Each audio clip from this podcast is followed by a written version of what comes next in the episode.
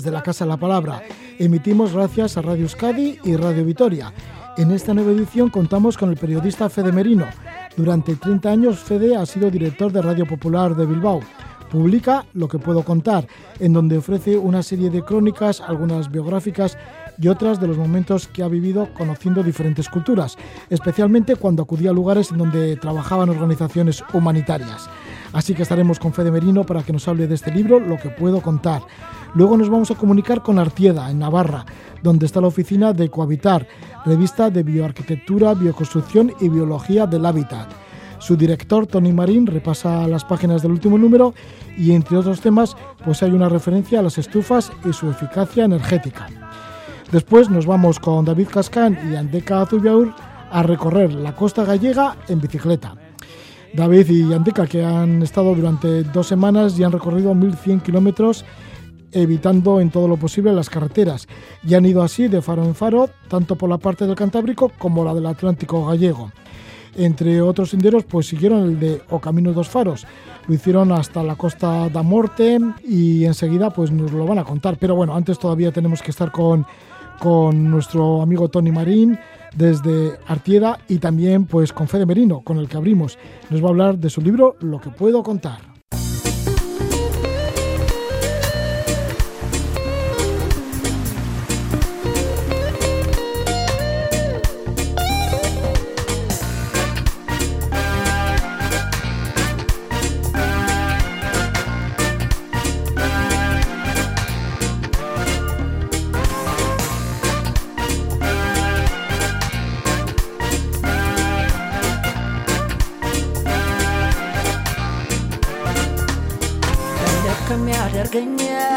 ከአድማሱ ባሻገር ወጀሙን ላቋረጠ በተስፋ መገር መች ለረጋ ሰቤ ውስጤ ባይ ከፋ። አለፍ ልበል እንጂ ላያልፈ ያለፈ ካልተዛዘንበት እኛም ካልሆን ለኛ ተደስቼም አልኖር ልቤም አርፎ አይተኛ እልፍ ከሚያደርገኝ ከአድማሱ ባሻገር ወጀቡን ላቋረጠ በተስፋ መገር መች ለርቃት ሰቤ ስቴባዬ ከፋ እለፍ ልበል እንጂ ላያልፋ ያለፈ እኛም ካልሆለኛ ተደስቼማለሁ። ልቤ ማርኳይተኛ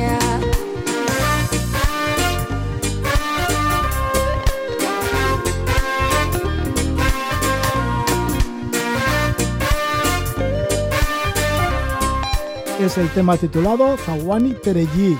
Lo hace un cantante de reggae de Etiopía, que es Mesfin Bekele. Y es que, entre otros sitios, vamos a tocar Etiopía. De esto habla, entre otros muchos lugares, el libro Lo que puedo contar. Lo ha escrito el periodista Fede Merino. Fede Merino, que recoge algunas de sus memorias, tanto como profesional de la radio, como recuerdos de niño, de estudiante o de su familia. Entre ellas hay varias salidas que ha realizado al extranjero, casi siempre para realizar reportajes de carácter solidario en lugares como Etiopía, Bolivia, Ecuador, Guatemala, Costa Rica, experiencias también en Cuba, en Argentina, en Brasil, recuerdos de personas que ha podido entrevistar y su labor como, eh, como reportero deportivo. Todo esto se encuentra en este libro, Lo que puedo contar. Diremos que Fede Merino nació en Baracaldo en el año 1960, es licenciado en Ciencias de la Información por la Universidad del País Vasco, ha cubierto como periodista una trayectoria de 42 años. Durante los últimos 31 años su, eh, de su carrera fue director de Radio Popular de Bilbao.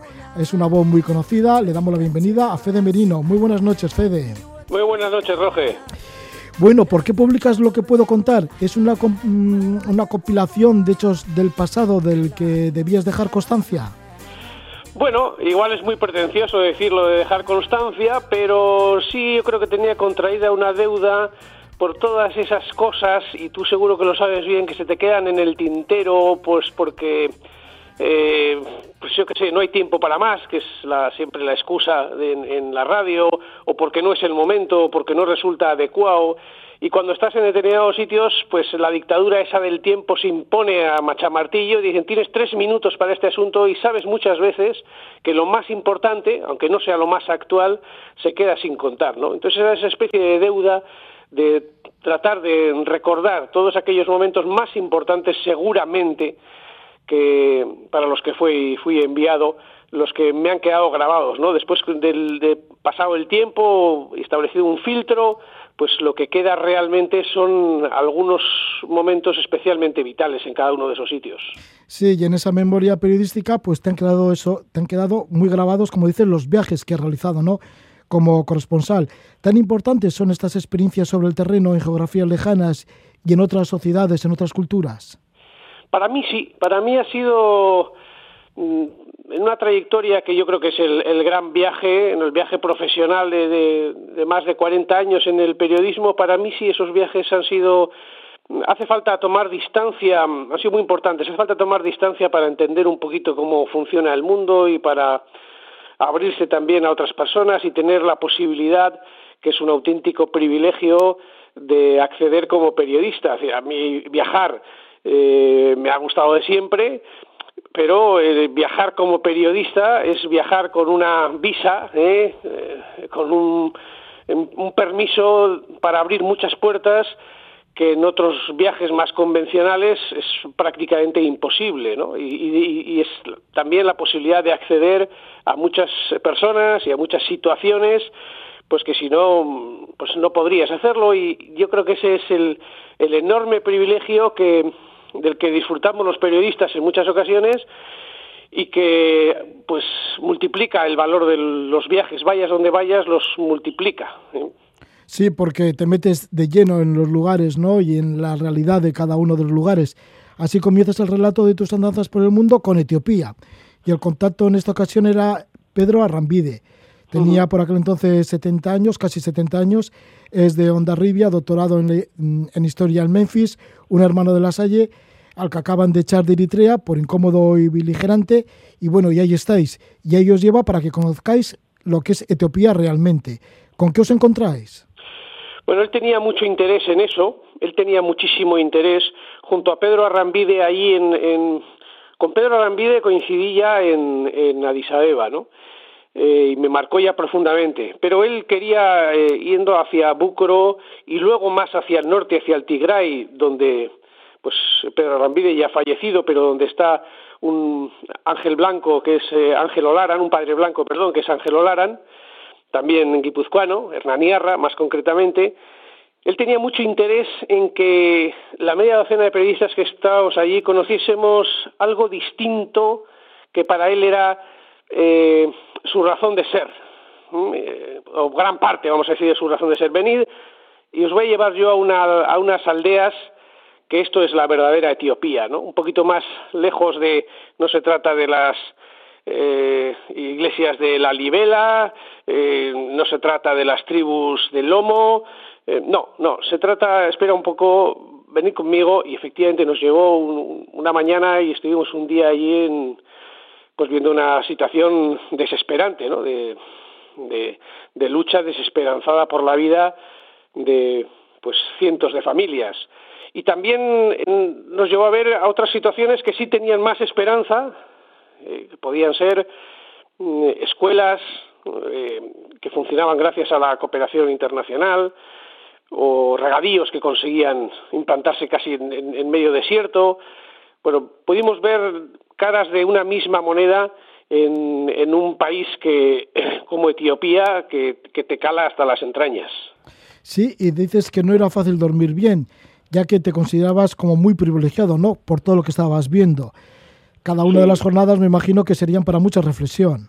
Sí, sí, sí, sí, sí. Nosotros, y cuando uno va ahí, yo sobre eso sigo reflexionando, ¿no? El, el auténtico viajero es el que va eh, a un sitio sin muchas veces sin billete de vuelta, ¿no? Sin billete cerrado de vuelta y sobre todo sin, sin visa para, no la visa que mencionaba antes, ¿no? Sin, sin, tarjeta de crédito, ¿no? Sin, sin poder solucionar los problemas eh, inmediatos rápidamente con una firma, con un paso de tarjeta. Y allí en Etiopía eh, te encuentras con una situación en la que todo, hasta abrir el grifo a la mañana, es de privilegio absoluto, estés donde estés. ¿eh? Y, nosotros si, seguimos gozando de esa, de esa situación. Eh, recuerdo todavía una niña que me tocaba la, disimuladamente, me tocaba ahí la mano.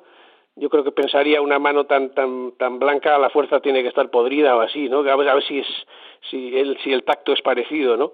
Pero no te no faltaba nunca, donde estábamos no faltaba nunca poder tomarnos una cerveza a la noche y decías, aquí hay, aquí sigue habiendo una, una enorme imposibilidad de, eh, de compatibilizar o de entrar, es decir, nosotros no estamos preparados para, para asumir eh, tanta renuncia a cómo vivimos, ¿no?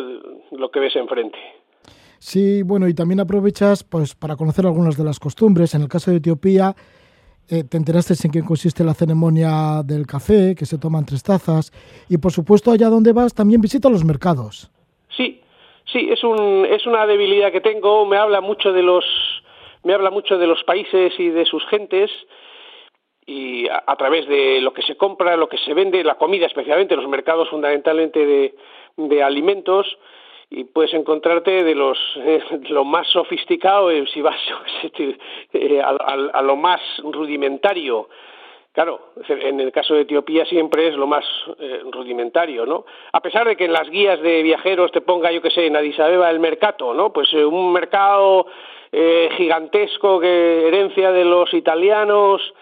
Sí sí por mucho que te ponga eso depende cómo lo pilles pues y depende el grado de sensibilidad que tengas, bueno, pues lo que vas a observar es eso, sí, sí, el mercado y, también la gente que duerme al raso, que duerme sobre los charcos o familias enteras o cantidad, como cuando estuve ahí, impresionante de, vamos a decir, de heridas de guerra eh, en Etiopía, que son los muñones de muchísima gente que anda eh, mendigando por esa zona, toda esa zona del, del, del mercado, ¿no?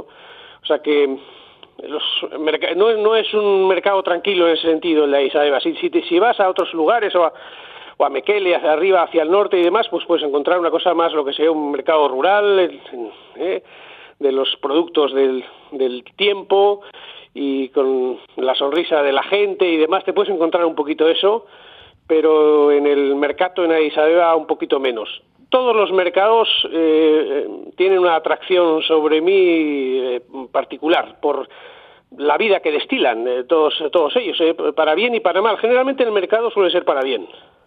Bueno, pues esto en el caso de los mercados de Etiopía, pero luego continúas en diferentes capítulos llegando a otros lugares de la Tierra, ¿no? Saltamos de África a Sudamérica. Y así en el capítulo 3 eh, lo titulas Cuando ganaron los indios en Bolivia y te vas para allí, para La Paz, luego subes a, El Alto y también a Santa Cruz de la Sierra y demás. Mm, ¿Qué es lo que quieres expresar en esto de cuando ganaron los indios en Bolivia? Bueno, es cuando subió al poder Evo Morales, ¿no? Que es nativo aymara. Pero bueno, ¿qué es lo que cuentas? ¿Cómo fue ese viaje? Eso es. Bueno, fue un viaje tremendamente eh, interesante. Eh, vuelvo al principio, a las ventajas que te da el periodismo. Sí, es cuando llegaba Evo Morales, el primer indígena, aunque México también tiene una disputa en ese sentido, pero en este caso por llegar al, a lo más alto en el país, un, bueno, pues un eh, sindicalista, previamente cocalero y demás. Bueno, la historia ya la, conocemos.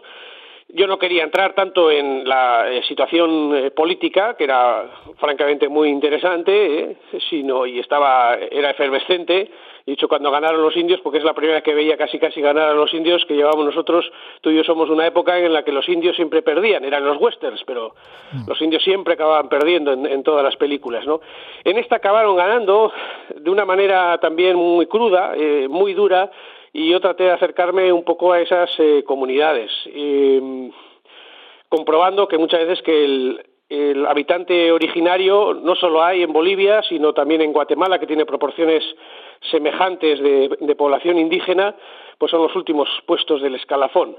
social, quiero decir. Y en el caso de Bolivia, pues había dado una, en el fondo se habían dado varias revueltas, la gente ya eh, no podía más, desde el alto, ahí donde está el aeropuerto, a 4.000 metros de altitud, se habían gestado una serie de, protestas, se había barrido a, tres presidentes, en fin, se, vamos a decir, se formó un movimiento de rebeldía que acabó con eso, ¿no? Con, la llegada de, del MAS y de, y de Morales al, al, poder en una situación en la que pues nosotros le íbamos tomando la temperatura a yo que sé a distintos eh, puntos eh, un punto muy cañero es una organización eh, feminista de ayuda a mujeres en situaciones de vulnerabilidad especialmente a, chicas jóvenes dedicándose a la prostitución con hijos y demás y tal que es la Virgen de los Deseos, que bueno, pues hay una serie de mujeres comprometidas y cañeras y, militantes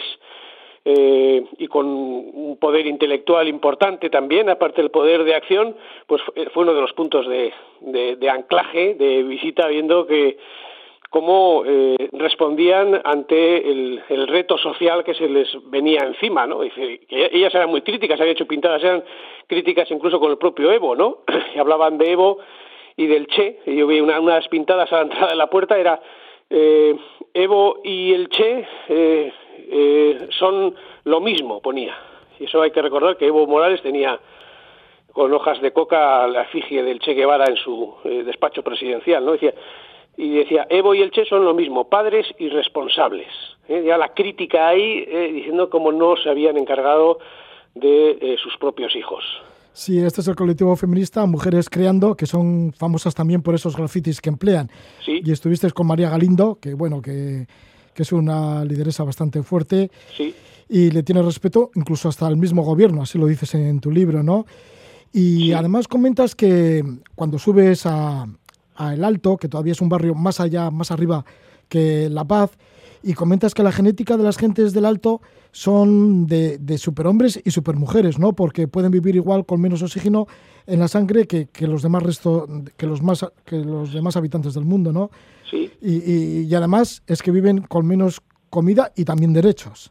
sí, sí, con muchos menos, ¿no? Pero bueno, hace muy poco, la gente que sea aficionada a los documentales habrá visto un poco lo de las cholas, ¿no? Las, Sí, las cholitas. Eso es, las cholitas, ¿no? Eh, subiendo ahí arriba, pues efectivamente, están sus, eh, sus cuerpos están preparados para eso, ¿no? Su biología se, se lo permite y pueden vivir ahí esos 4.000 metros. Nosotros tenemos un poquito más de dificultad. Si miras en lo, en lo que has mencionado, la, la imagen que has mencionado, pues es la imagen es una zona a la que llega, sube al altiplano, son 4.000 metros de altitud, a la que va llegando toda la gente, la inmigración interna de cercana ahí, de, de, toda Bolivia, diría, de abajo también, de Cochabamba, de, van llegando allí, generalmente población indígena, y maras y demás, y han creado una gran ciudad. En su, en su momento estaba pegado al, administrativamente a La Paz, pero ya no, pues tiene un millón de habitantes o más de un millón, ahí estará. Y, y La Paz está un poquito más abajo a 3.500 metros, ¿no? Pero lo que vea es el trasiego. Toda la gente que estaba ahí es la gente trabajadora que tiene que ir a La Paz todos los días, que tiene que bajar en furgonetas donde se, casi se subasta el, billete y ese un trasiego enorme a las mañanas y, a, y, y, un trajín tremendo a las mañanas y a, las, a los atardeceres.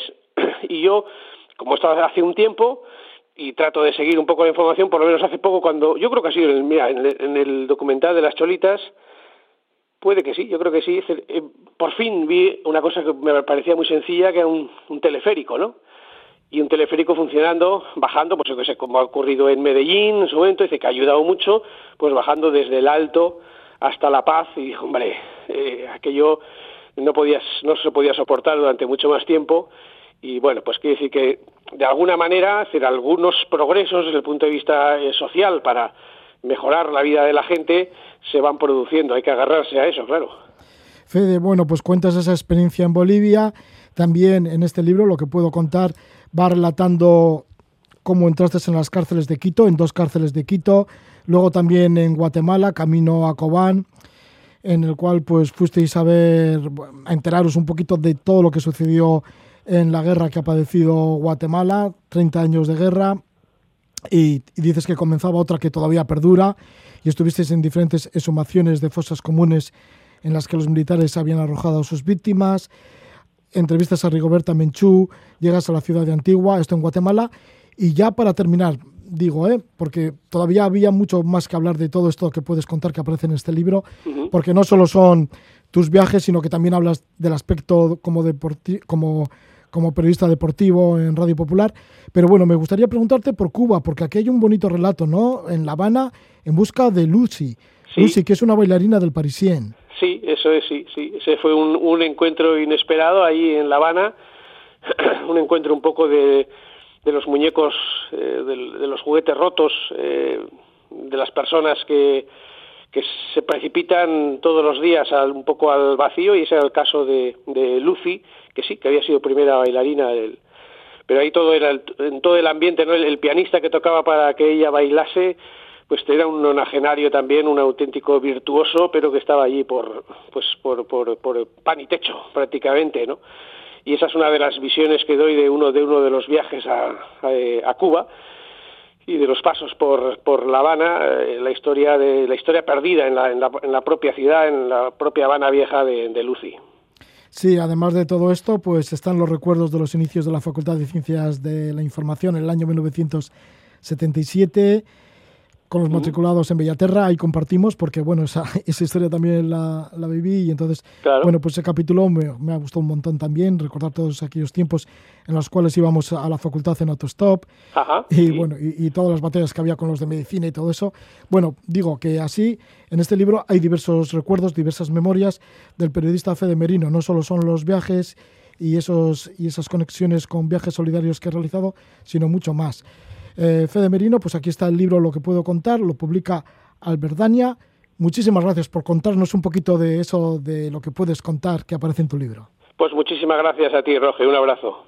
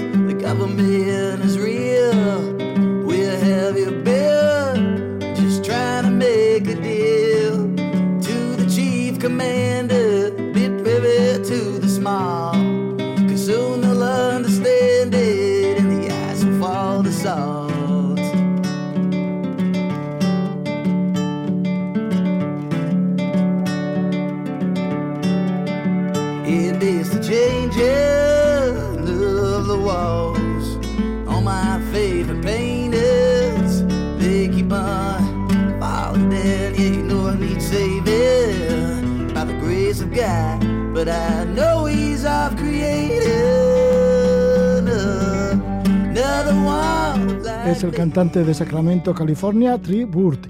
Mientras escuchamos la música de Bird, vamos a abrir las páginas de la revista Ecohabitar en su nuevo número, el de invierno, este invierno de 2021, número 68 de Ecohabitar, que es la revista de bioarquitectura, bioconstrucción, biología del hábitat, permacultura y vamos a hablar de lo que se encuentra en sus páginas como bioconstrucción en la ciudad, varios ejemplos de esto.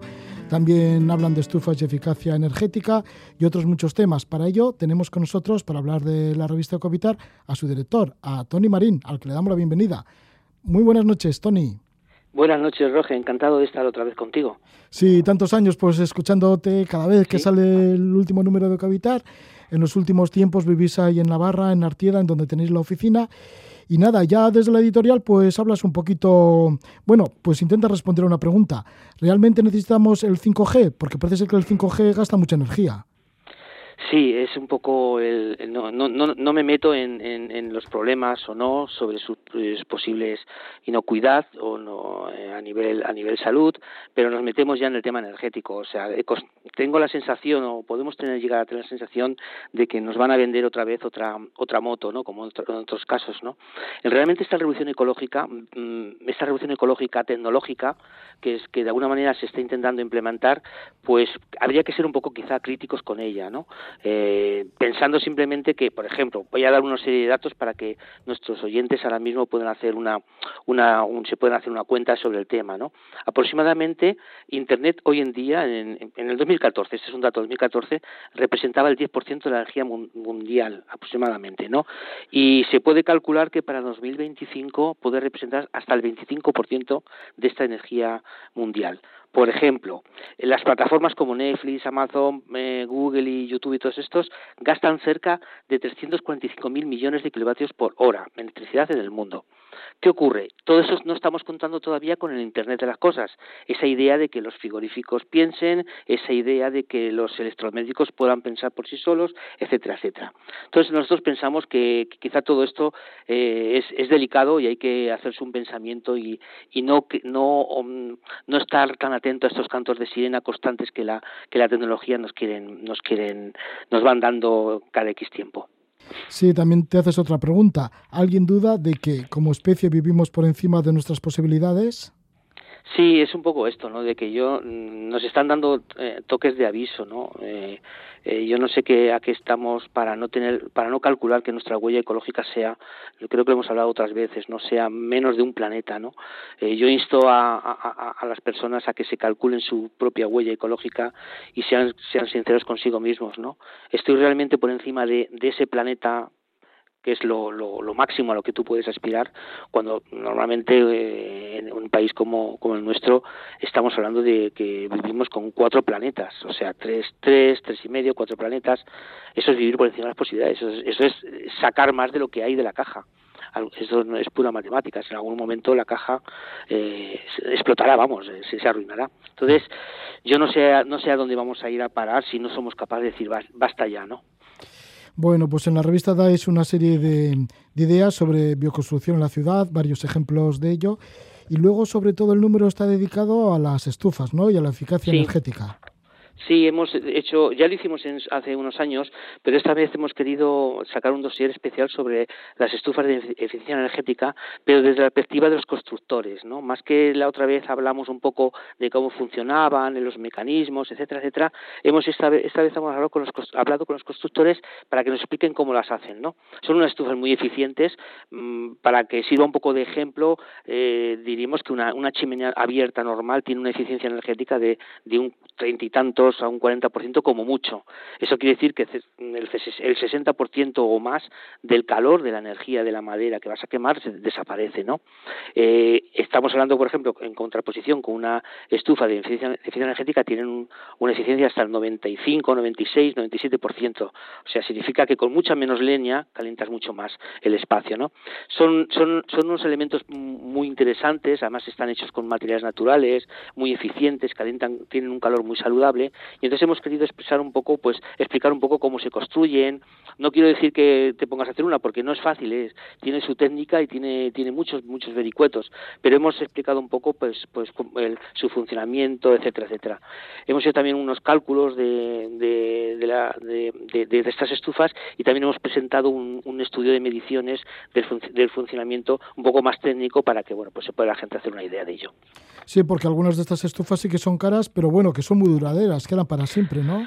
Sí, sí, son las estufas estas Kalgofen, las estufas alemanas, las estufas de este tipo duran para toda la vida y, la siguiente también, ¿no? Entonces son, son muy, pues eso, tienen un precio de 2.000, 3.000, o sea, depende un poco de, del volumen, pero, pero bueno, se amortizan porque estamos hablando ya de que son tan eficientes, realmente empiezas a ahorrar, a ahorrar leña.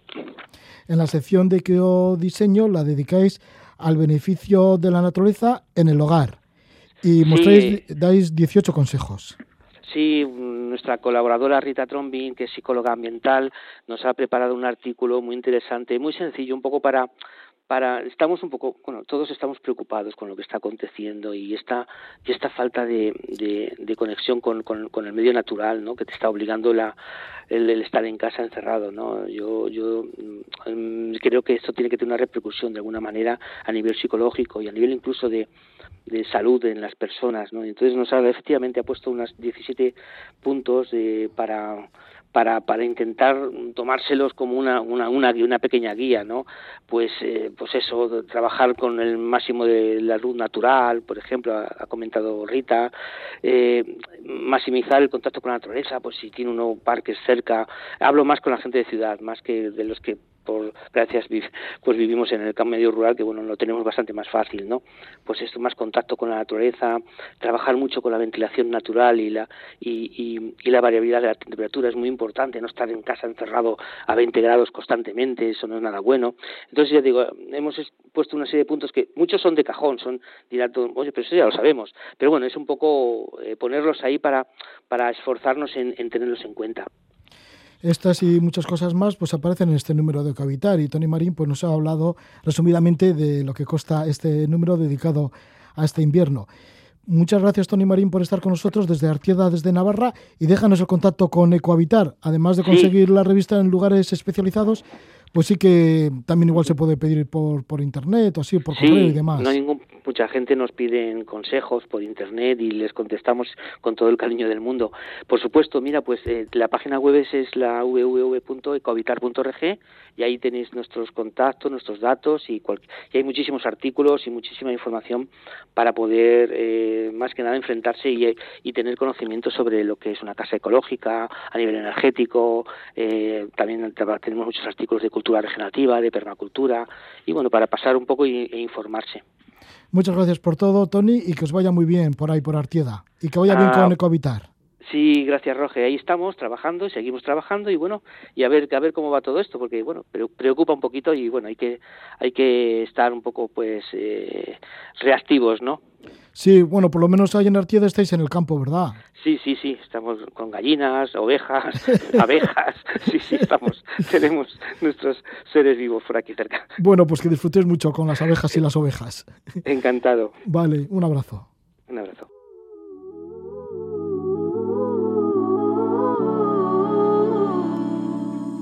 Os egos da revolución están roupa cinguida.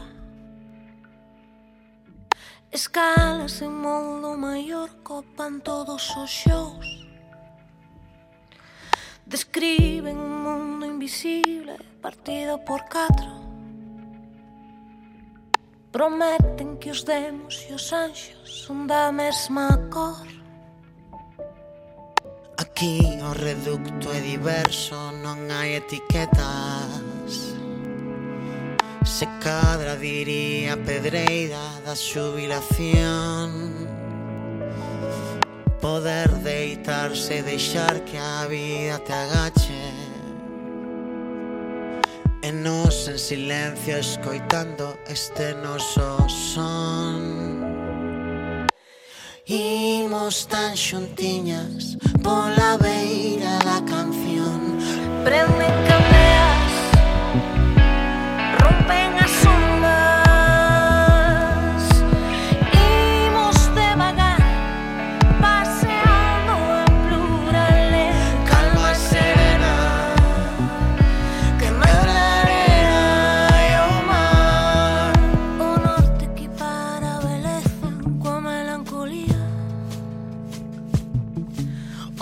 es la cantante gallega Godi Galego, junto con también el cantante gallego Iván Ferreiro y el tema Cedeira.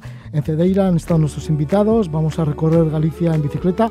Bueno, es un recorrido por la costa, por la costa tanto cantábrica como atlántica, bordeando la costa, han ido en bicicleta y yendo a muchos de los faros de Galicia. Así estamos con David Cascán, que nos visita una vez más aquí en el programa en la Casa de la Palabra. Le damos la bienvenida. Gabón, David. Gabón, Roge. Estamos también con Andeca Zubiaur. Andeca, Gabón. Ay, Gabón. Que os habéis unido pues para hacer esta travesía. Diremos, bueno, que David ya nos has contado un montón de relatos de, tus andanzas en bicicleta, el camino del Cid, el camino olvidado, esto que te llevó de Bilbao a Ponferrada, también Eslovenia, estuviste diseñando la Transeuskal y Andica, también nos comentaste cómo fuiste el primero que hizo toda la Transeuskal Sí, eso es. Y además has hecho Islandia, has dado la vuelta a Islandia en bicicleta también. ¿no? Bueno, tuvimos algunos problemas con el tiempo, pero sí, casi que era la intención. Al final hicimos unas variantes. Sí, también has estado por las carreteras más altas del mundo. Por eso es, eso es, en la DAC, sí, al Cardún La. Sí, en el Himalaya Indio.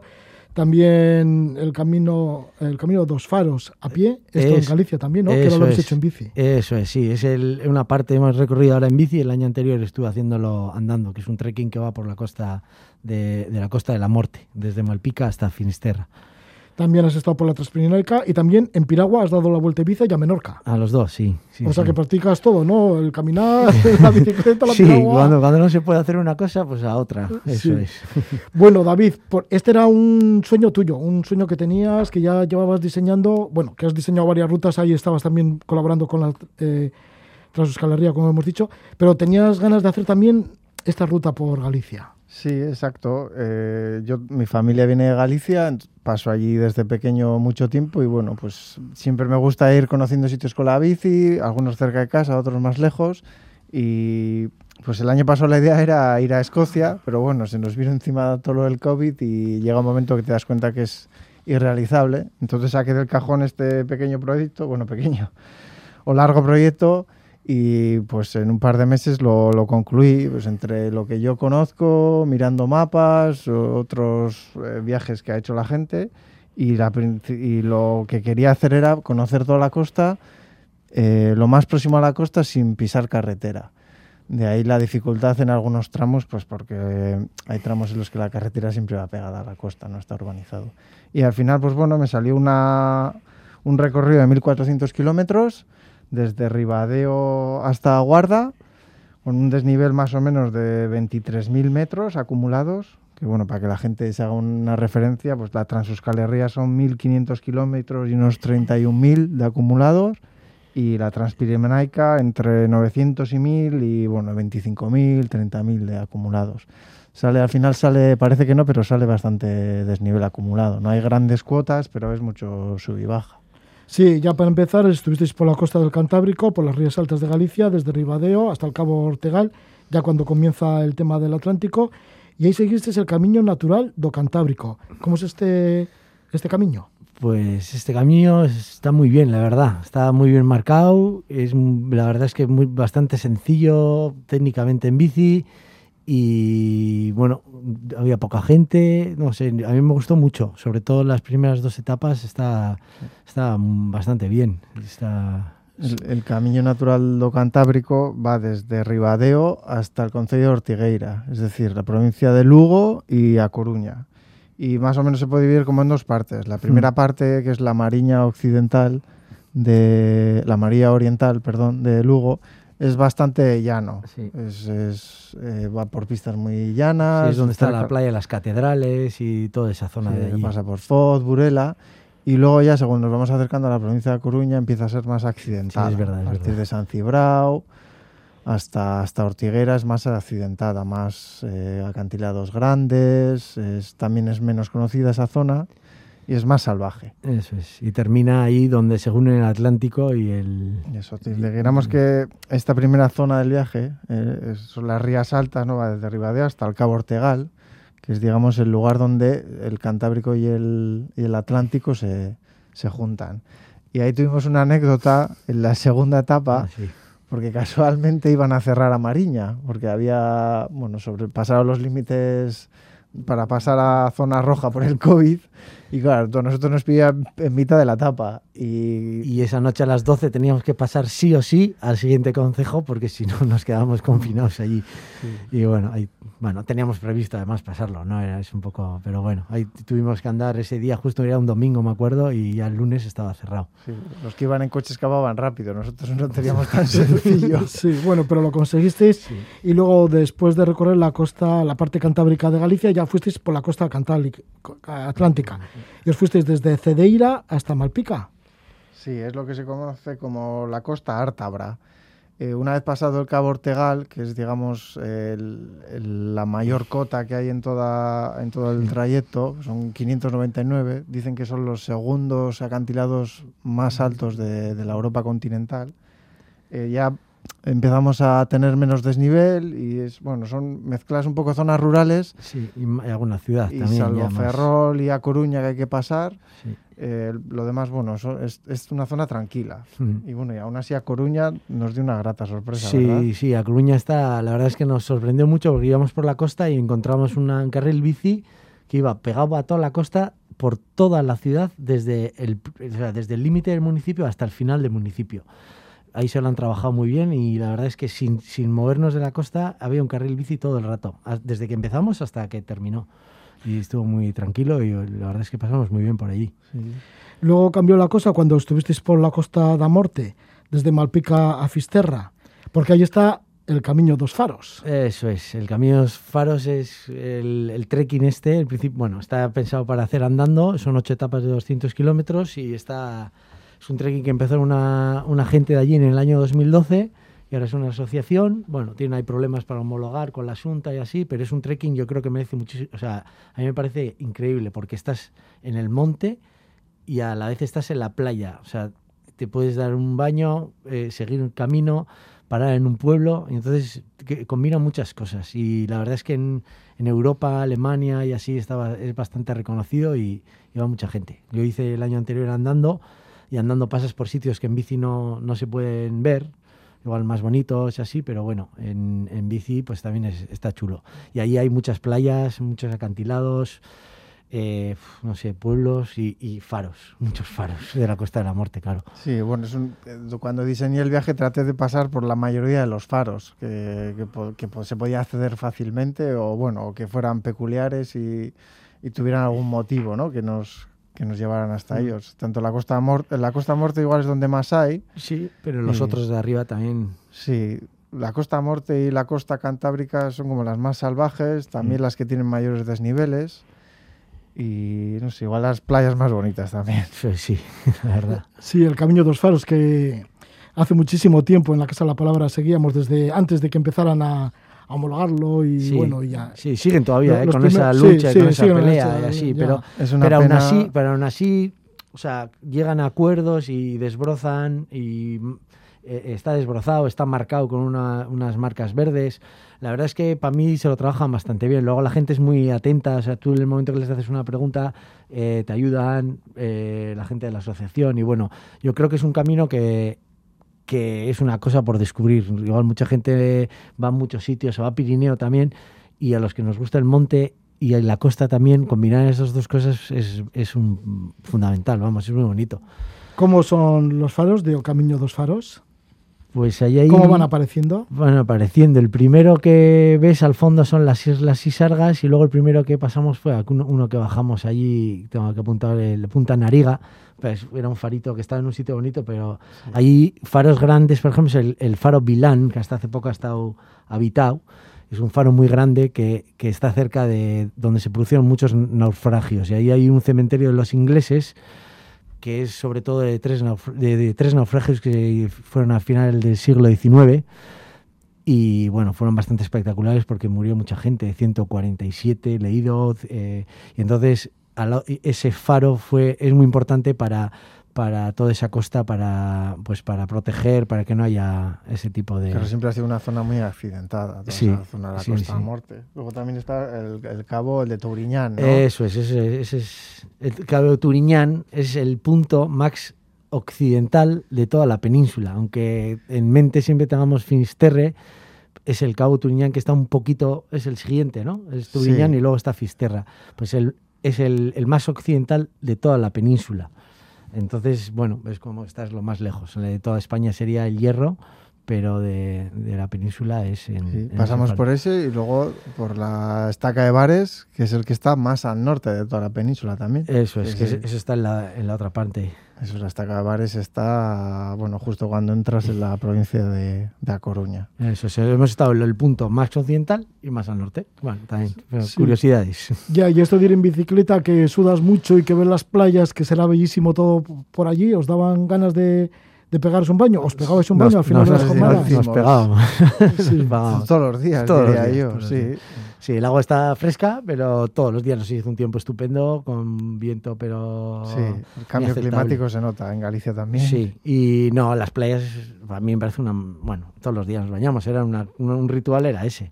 Aprovechamos igual para las comidas y Eso coincidía pues eh, en el camino, la playa que nos gustara, el sitio que nos gustara, Sí. o la Maquetaco. O al final de la etapa, siempre, sí, sí. La verdad es que nos, nos hemos bañado todos los días, yo creo que era como sagrado. Sí, incluso cuando nos ha chispeado algo. ¿En dónde pernotabais?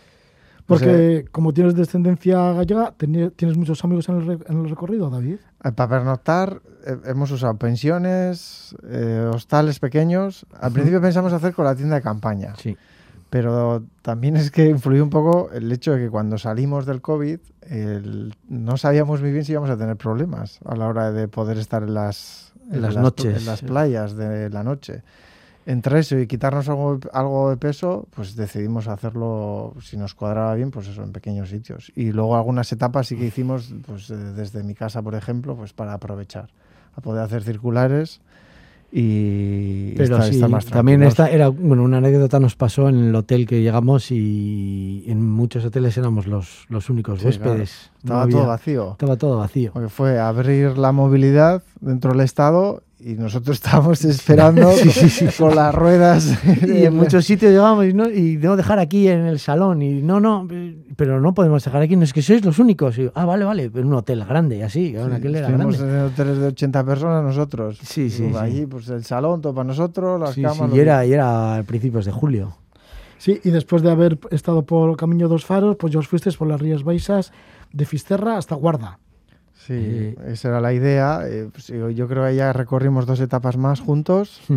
El inicio de las Rías Baixas también se recorren zonas bolitas, bonitas. Al final Sí, pero ya es más turístico y así, ¿no? Sí, Sí, a ver, justo sí, después de sí. Fisterra no, pero es gradual, sí, se va notando y Pero hay, bueno, sí, hay sitios. sí, hay, bueno. hay chocos eh, especiales también. Mm. Y luego ya nos tuvimos que separar porque Andecas tenía Sí. que irse antes. Sí, y yo seguía hasta Santiago, hice el, como el camino de Santiago inverso que va a Fisterra. Pues en vez de ir a Fisterra, yo fui a Santiago y terminé pues en la plaza de Santiago, como si hiciese un camino de Santiago. Y David sí continuó, creo que dos, tres días más, ¿no? Hacia, hacia el sur. Sí, yo me planteé a ver hasta dónde llegaba. Quería llegar a Pontevedra fijo para quedar allí con unos amigos. Y realmente me coincidió también fin de semana, hacía muy bueno. Y esas etapas ya es más difícil encontrar pistas, encontrar caminos. hay- es más de paseos. Entonces, Sí, y más tráfico también, más ¿no? tráfico. Moviéndose la gente para la playa. Es. por mucho que sean algunas carreteras eh, comarcales, eh, encontré bastante tráfico. Y eso me desilusionó un poco, porque ya sabía que la última zona, la más pegada a Portugal, también suele haber más tráfico. Entonces, aunque creo que hubiera llegado, decidí quedarme en Pontevedra eh, y, y nada. Y, Y terminar ahí. Y terminar ahí. Y terminé contento, muy contento. Vi sitios que no conocía, de los que siempre tienes referencias o que has estado de pequeño. Y, y bueno, y durante el camino también vimos a gente y amigos, a familia. Y bueno, pues eh, nada, un, un viaje y la compañía de Andeca. no sabía yo si me iba a salir bicho raro o no. Él tampoco sabía si yo le iba a salir bicho raro. Pero bueno, bien, bien. Pero seguro que metíais un montón de, de kilómetros, ¿no? Porque estáis... Más que kilómetros eran horas, los dos. e- eran horas porque, claro, muchas veces no íbamos por carretera, entonces era un camino y, bueno, eran, eran horas, pero bueno, Sí. a kilómetros... Sí, pues habrá una media de s- 70 kilómetros. Sí, pero hay que tener en cuenta que ahí no es como andar en, en una carretera, que íbamos un día nos tocaba una pista, nos tocaba llevar más las bicis. Luego David también pinchaba mucho en el camino, tenía muchos fallos, con el, no se llevaba bien con los tosos y, y Tengo pinchaba. muchas fotos. De ¿Y, y que ha sido un recorrido mucho de bicicleta de montaña? Eh, hay tramos que hay que hacerlos sí o sí en bicicleta de montaña, que Sí. esa era la idea, y hay otros que no. No sé, diría que el 60% bicicleta de montaña, el 40% cicloturismo. Sí. es. Pero bueno, en todas las etapas Sí, había algún camino que era un poco de montaña. Sí, llevábamos una bici de montaña sin llevar unas ruedas súper súper gordas, una mitad, y bueno, con eso y con, empujando un poco la bici. Y con muchos tramos salvajes también. Sí, Sí, sobre Libres todo- de coches y demás. Sí, sí, libres Sí, de coche sí. bastantes. Esa era la idea. O sea, me ha llevado, digamos que juntando el tiempo que he estado mirando mapas, igual me he pasado un año para buscando ese tipo de caminos. La idea era eso, otra cosa Pero es lo que hemos luego- encontrado, más o menos. Sí, sí, ha sido así. ¿no? Es. En norte de Galicia es más posible, en la costa de Morte también, Y luego ya cada y vez luego menos. pues de- depende. La- las Rías Baixas es donde es más difícil, pues porque la costa está tomada, o sea, está civilizado. Ya, que es lo más turístico, ¿no? Eso Sí. Pues muchísimas gracias por estar una vez más con nosotros. Gracias por Vale. venir. Andeca Zubiaur de Verango, en Vizcaya, y David Cascán desde Baracaldo. Pues un Vale. fuerte abrazo bien, y muchas gracias, por gracias. habernos hablado de esta ruta de los faros gallegos, por los faros gallegos, en realidad recorriendo tanto la costa cantábrica como gallega en bicicleta, en bicicleta de montaña en este caso. Muy bien. Qué gracias. ricasco, Vale. Roge. Es que recasco.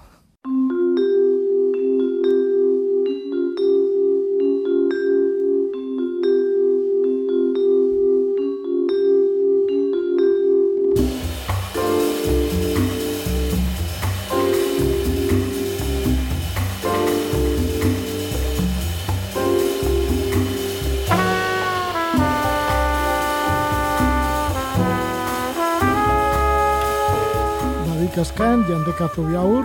David, que es de Baracaldo, Andeca de Verango, contándonos esta travesía que han realizado en bici por la costa gallega de faro en faro. Y nos vamos, lo hacemos con la música de Cat Stevens.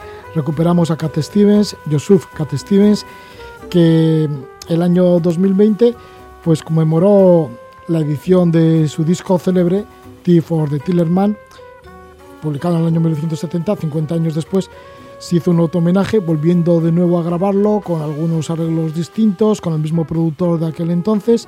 Y de ese disco vamos a escuchar la canción Hard Hidden Woman, una de las canciones célebres de Cat Stevens. Con la música de Yosu Cat Stevens, desearos que paséis una excelente noche y buen amanecer.